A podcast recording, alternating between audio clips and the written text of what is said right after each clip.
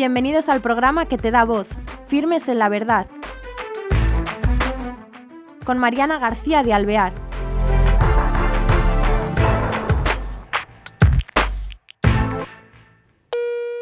Hola, queridos oyentes. Otro nuevo programa de Firmes en la Verdad con un invitado eh, que nos va a hablar de algo bastante interesante siempre. Él es Javier Arjona y es profesor hoy día en el Colegio Everest, aparte de, de, otras muchas cosas. Él empieza, eres doctor ingeniero de minas, realizó su tesis doctoral en algo interesante para hoy día, que es el almacenamiento de gases de efecto invernadero para frenar el efecto invernadero al cambio climático y eh, es directivo en empresas de telecomunicaciones y eh, en 2009 cambia su vida. Entonces, aquí en este punto es donde empezamos la conversación con él para que nos cuente por qué cambia de esa manera su vida y hacia dónde.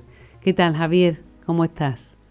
¿Qué tal? Muy buenas tardes. Pues encantado de estar con, con vosotros esta tarde.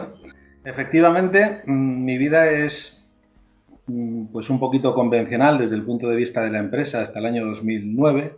Como dices, me dediqué a, la empresa privada, estuve en empresas de telecomunicaciones, en empresas del sector energía y, em, bueno, eh, igual como San Pablo, ¿no? Em, me caí del caballo en un momento determinado y decidí pues tratar de priorizar un poquito más mi vida, mis hijos que entonces eran pequeñitos y un modelo de, de dedicación a otra serie de cosas que yo pensaba que, me, necesitaba y me iban a aportar eh, pues cosas más interesantes en la vida, ¿no? Poder tratar de influir en, jóvenes, en, su educación, poder poner un granito de arena, más que eh, influir tanto en la cuenta de resultados de una gran empresa.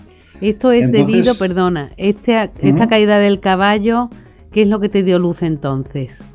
Bueno, yo creo que fue eh, un exceso de, estrés, de muchísimo trabajo, de teléfono móvil, ordenador constante, fines de semana, vacaciones y que, bueno, pues eh, acababa de nacer mi, hijo Ignacio, que es eh, el mayor, ahora tiene ya 11 años y bueno, yo sentía que o hacía un cambio o me iba a perder buena parte de, de la infancia de mi hijo. Em, entonces, bueno, pues eh, ese quizá fue el detonante y, de alguna forma pues algo ya estaba rondando en mi cabeza desde entonces, ¿no?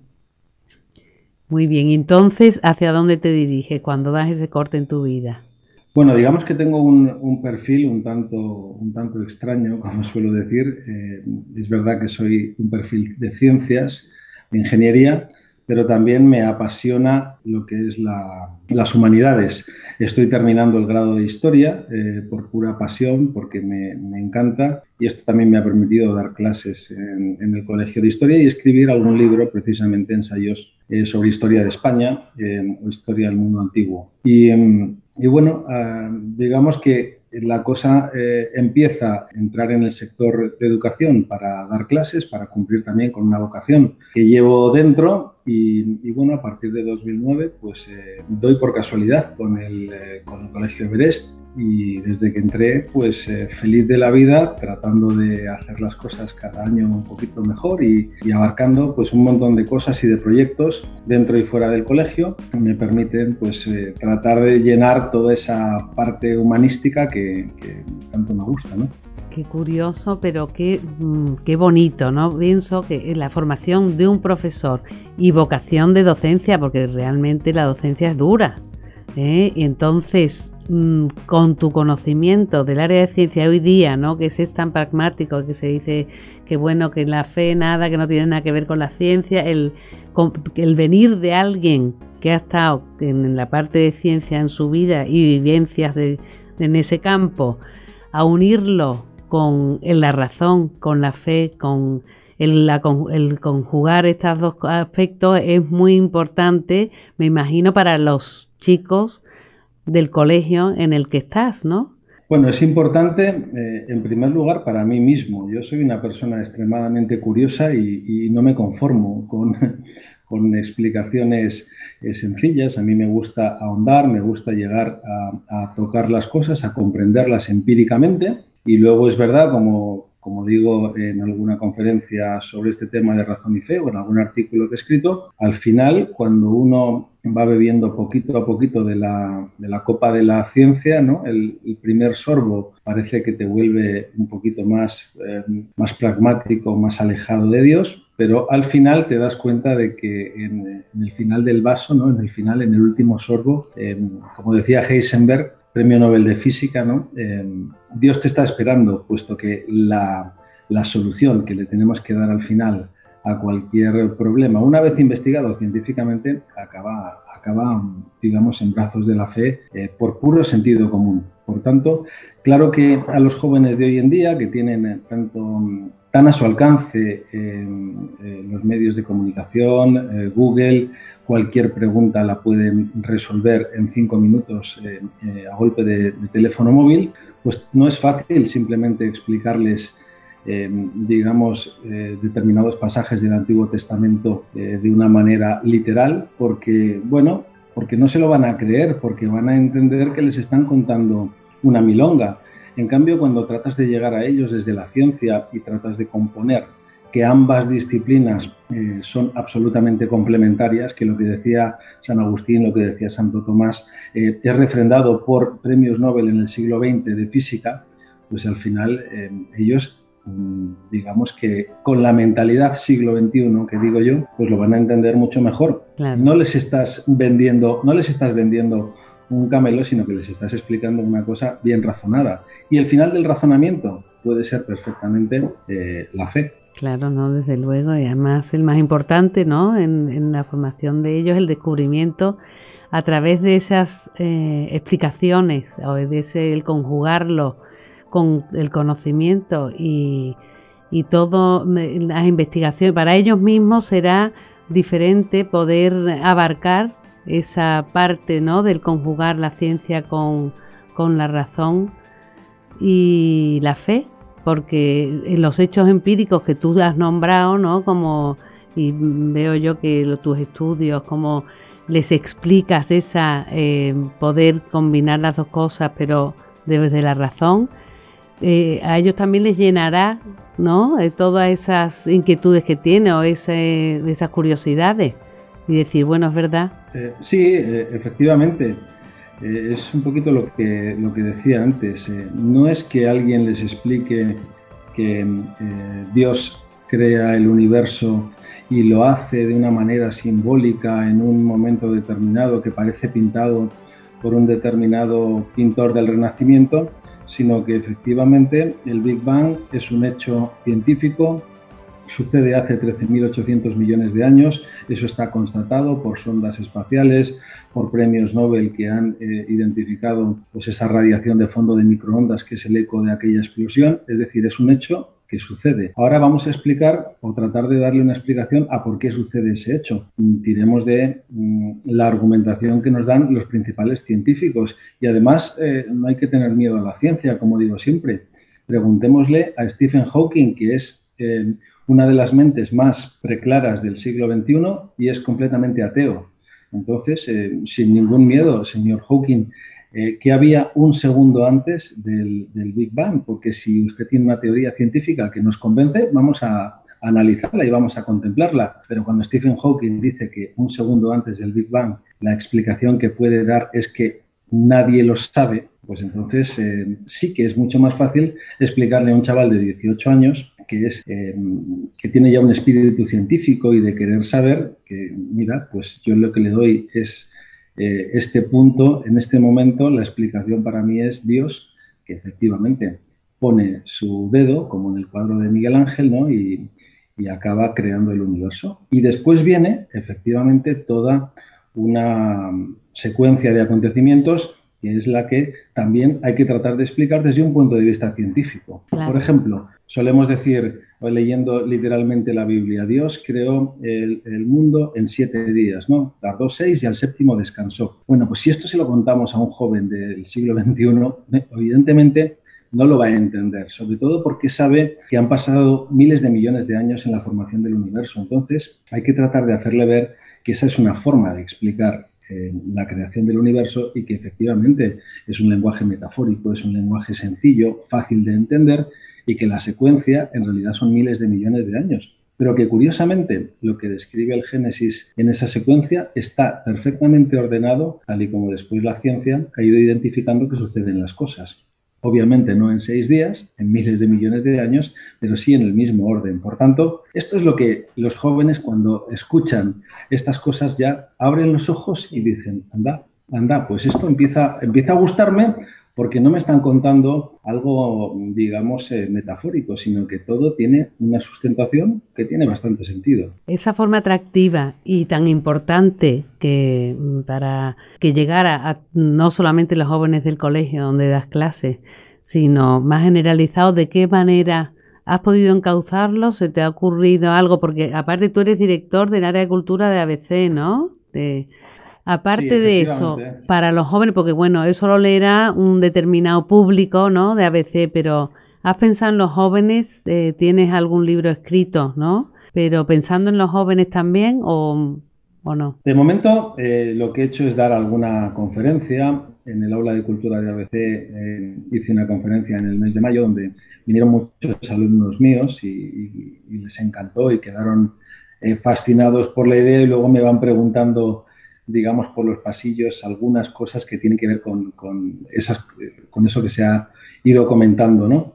Eh, no tengo todavía ningún libro escrito sobre razón y fe. Los libros que tengo son ensayos de historia y me gustaría encontrar el tiempo para poder tratar de, plasmarlo todo en algo atractivo. Pero bueno, aquí hay, que priorizar. Entonces, de momento, pues eh, escribiendo esos artículos en, en el debate de hoy, eh, dando alguna conferencia. No solamente jóvenes, eh, gente de mediana edad, gente mayor, encantada de que le cuenten cosas y que, que las cosas que, a lo mejor las dudas que ellos han tenido toda la vida sobre algunos temas, les aclaren que pueden ser perfectamente válidas y que son compatibles con su fe. Claro que eso es muy importante. También, como tú dices, para los mayores, es porque pueden acercarse a la fe suya a los jóvenes sin decir, bueno, esto es una antigüedad, pero ¿qué me dice? ¿Qué me está hablando? Lo del séptimo día que has explicado. Son cosas que además son atractivas para el joven porque son la persona es curiosa y tiene inquietud por aprender, entonces el conjugarlo con un lenguaje ameno, entretenido, con realidad, con conocimiento científico y empírico y sin miedo, a mí me encanta lo que veo que dices tú eso,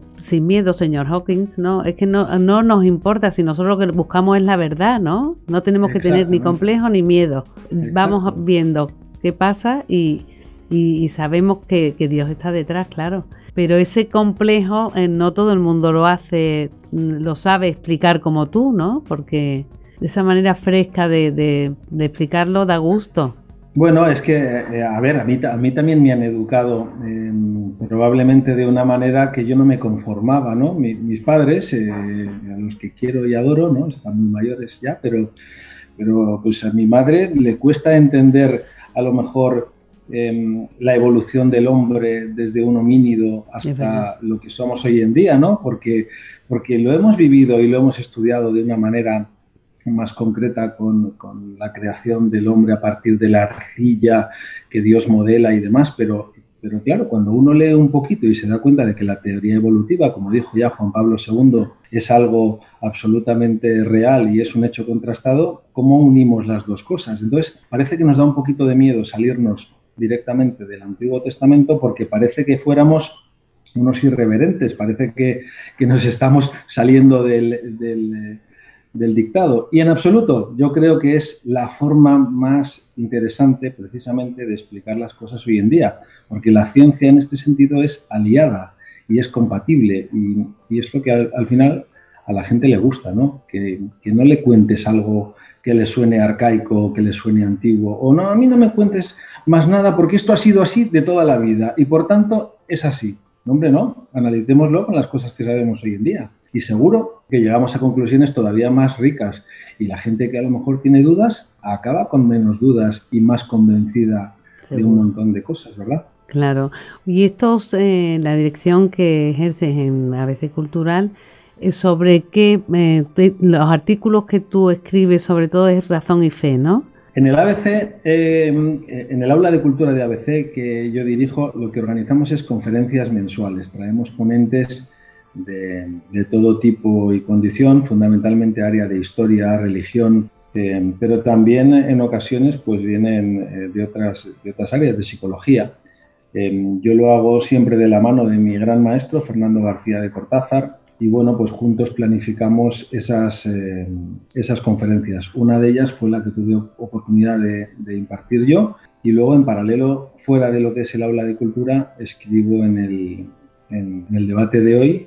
Son artículos sobre razón y fe. He hecho una serie de seis artículos que llegan desde la creación del universo hasta el diluvio universal y luego, aparte, pues hay artículos de, otro tipo de, temática, ¿no? Temática pues, sobre historia, temática... Bueno, hemos, hecho alguno de Cataluña y de, y de, la historia de Cataluña tan presente en estos últimos meses, ¿no? Hombre, es interesante para el oyente el saber que en el debate pueden encontrar estos artículos de, de Javier, porque es que mm, los oyentes seguramente querrán también introducirse en este mundo tan atractivo de forma...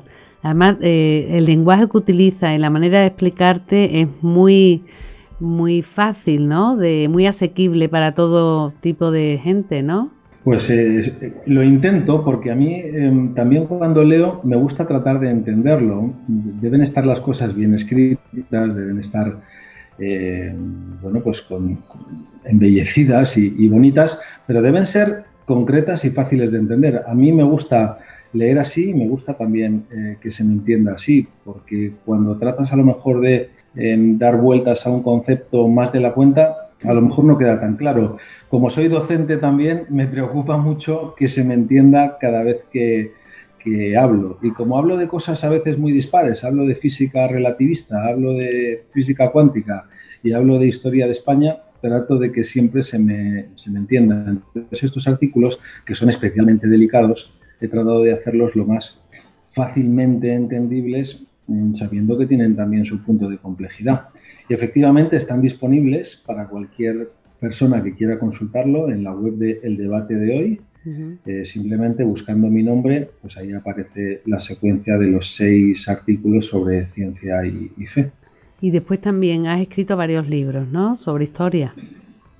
Sí, he escrito, he escrito dos sobre historia. Eh, uno es Historia de España, una síntesis cronológica desde los primeros pobladores de la península ibérica hasta eh, Felipe VI.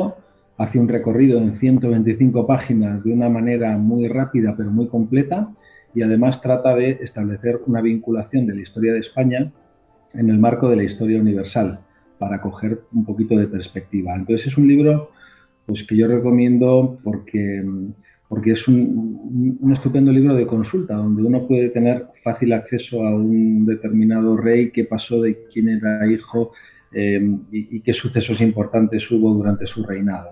Luego tengo otro mucho más concreto sobre prehistoria historia antigua, que es una época que me apasiona y que tiene un poquito que ver en lo que es la parte histórica con la vinculación que hago en los artículos de razón y fe, digamos, con estos conocimientos, ¿no? Es decir, trato de enmarcar, por ejemplo, a, Adán y Eva, a Noé, el diluvio universal, el, paraíso terrenal, dentro de una época eh, concreta de la prehistoria. Y bueno, e, ese recorrido por la prehistoria sí que lo hago en este otro libro, Viajeros del pasado, que lo que hace es precisamente, em, pues eso, un zoom sobre la época prehistórica también en la península ibérica dentro del marco de la historia universal.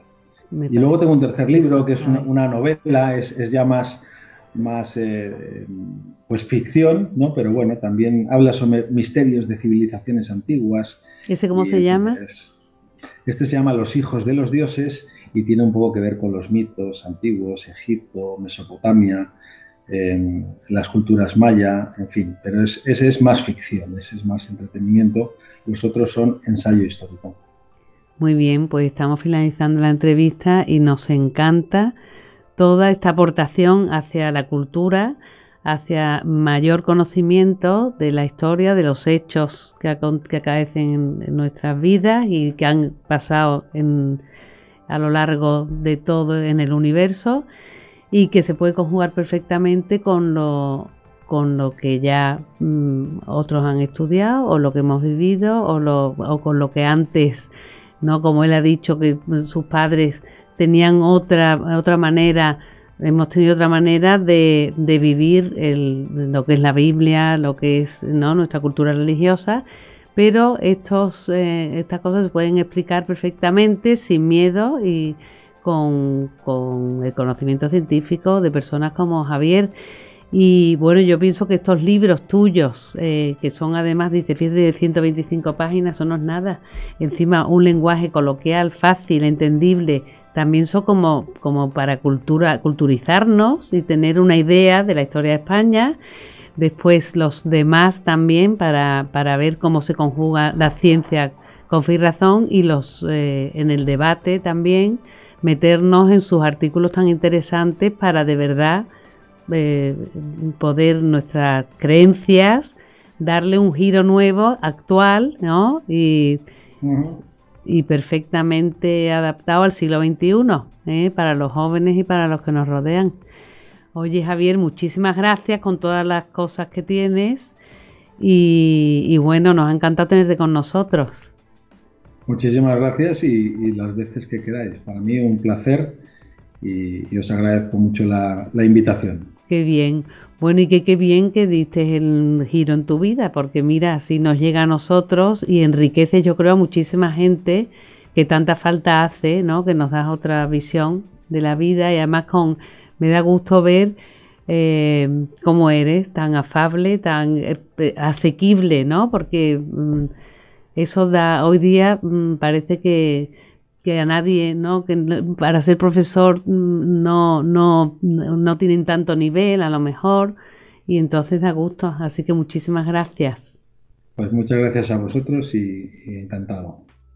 Queridos oyentes, simplemente ver que hay personas como Javier que con su trabajo, con su conocimiento y con su aporte en libros, nos hacen conjugar la fe, la razón y la ciencia de una manera que es fácil, asequible, clara y nos ayudará en, en nuestro conocimiento y en nuestra fe.